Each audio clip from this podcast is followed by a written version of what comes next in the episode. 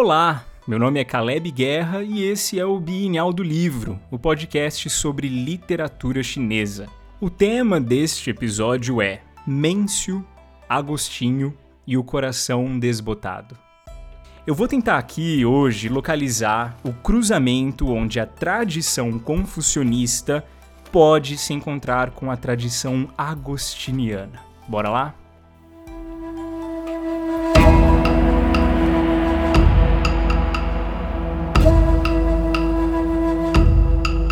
Bom, todos nós sabemos que Confúcio colocava uma ênfase muito grande na autorreflexão, no ato de se autoconstruir, refletindo sobre si mesmo e consigo mesmo.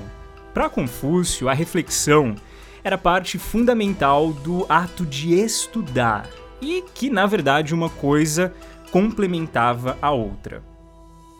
E para provar esse ponto, ele sugere, por exemplo, você tentar pensar em dois casos diferentes.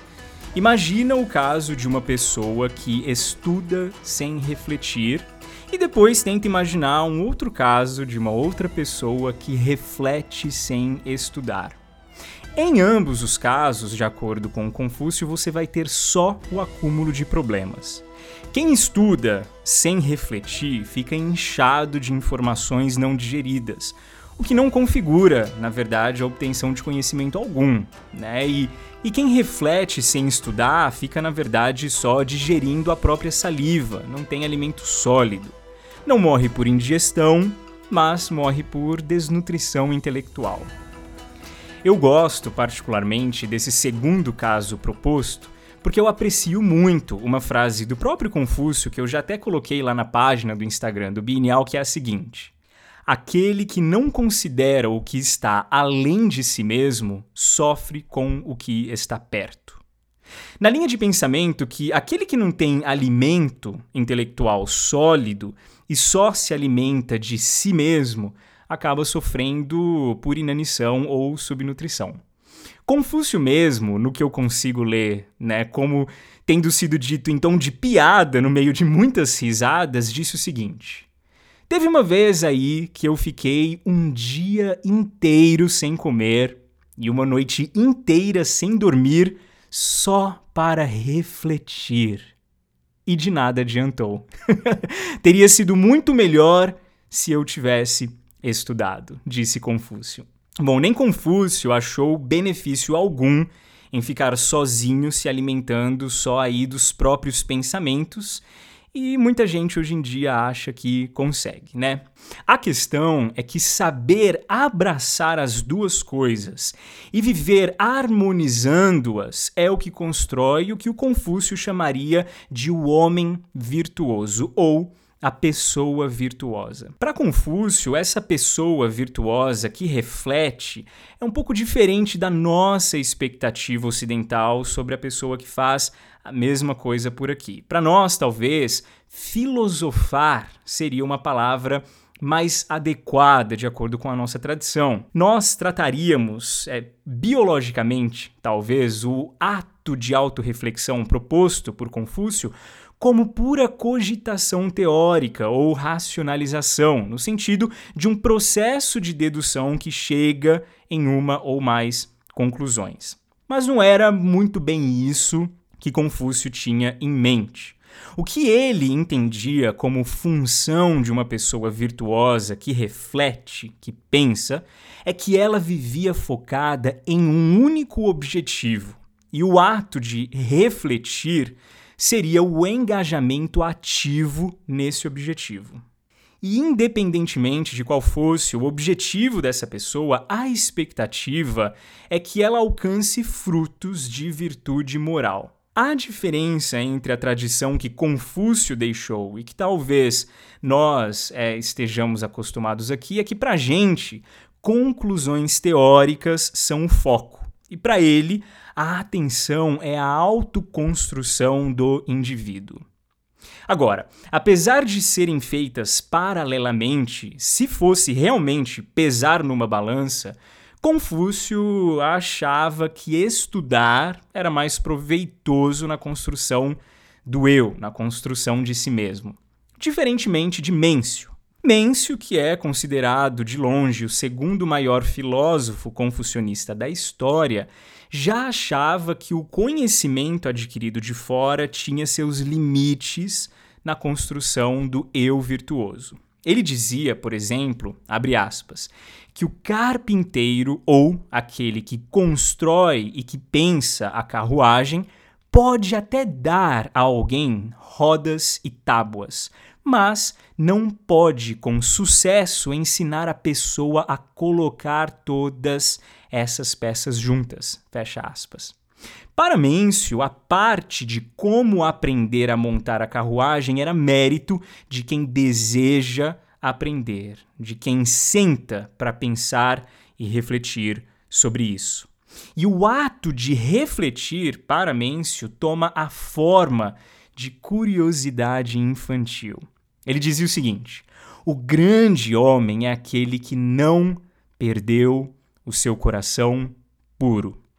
A palavra puro aqui no original é vermelho. Ele disse literalmente o seguinte: aquele que não perdeu o seu coração vermelho é o grande homem. Ou, mais poeticamente, aquele cujo a cor do coração não desbotou. Mas esses dias eu estava vendo umas traduções em inglês dessa passagem e um dos tradutores traduziu esse coração vermelho como coração de criança e eu achei que fez muito sentido. Então, em Confúcio, esse processo de reflexão tem tudo a ver com a curiosidade infantil. Para Mêncio, a formação do eu virtuoso é, na verdade, a busca pela benevolência e justiça que foram perdidas. Então, é o resgate da inocência dessa curiosidade. A autorreflexão, o ato de pensar e meditar sobre si, para ele, toma proporções gigantescas quando comparadas a Confúcio. Ele realmente seguiu o caminho para amplificar essa ideia. E para ele, esse era o sumum bonum, o bem supremo, já emprestando aqui uma expressão de Agostinho, usada quando ele também desenvolveu o seu próprio pensamento sobre autorreflexão. E falando um pouco dele, Agostinho tem todo o seu pensamento sobre o assunto amarrado, claro, na ideia da presença do divino. Para ele, a prática da virtude era alcançada pelo longo processo de autonegação e autoconquista. Partindo de pressupostos completamente diferentes aos de Mêncio, por exemplo, sobre bem, sobre mal, sobre coração humano e sobre vida religiosa, eles concordavam em uma coisa, e essa coisa é muito central e muito interessante. Ambos achavam que o eu é uma terra a ser conquistada. A contemplação da verdade, segundo Agostinho, leva o homem a desbravar o próprio coração e conquistar a si mesmo. E para Mêncio, a contemplação do céu e a autorreflexão leva o homem a conquistar a si mesmo de volta, ou conquistar algo que ele já havia perdido a cor do seu próprio coração. E a verdadeira sabedoria, tanto na tradição confucionista, principalmente de Mêncio, quanto na tradição agostiniana, reside em construir a si mesmo através dessa autorreflexão.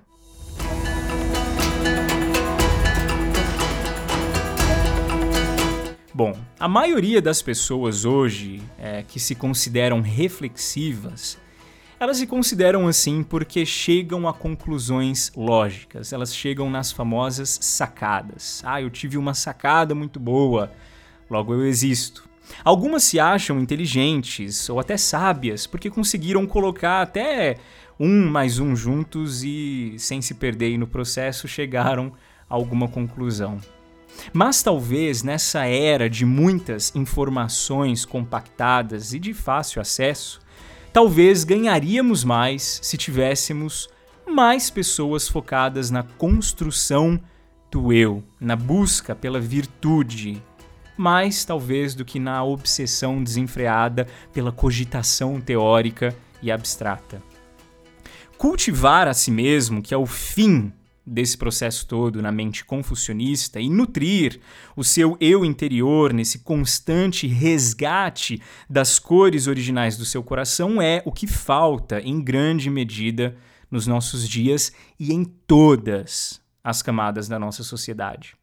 Mêncio disse o seguinte em suas conclusões, aspas, Agir sem entender e fazer habitualmente as coisas da vida sem se autoexaminar, buscando fazer a coisa certa, mas sem conhecer-se a si mesmo, esse é o caminho das multidões. Fecha aspas. E Agostinho faz algo muito interessante que é dividir a alma humana em níveis. O primeiro nível, o nível básico, era conhecido, proposto por Agostinho como animatio, cujo objetivo da alma ali nesse primeiro nível ele chamava de alma vegetativa. É a nutrição, crescimento e reprodução do corpo.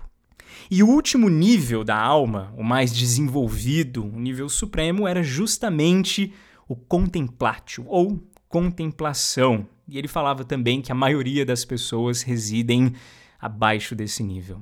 E ele chama esse último lugar, esse último degrau da alma desenvolvida, não só como superior, mas como lar, como um lugar para se viver, quando se sabe chegar lá.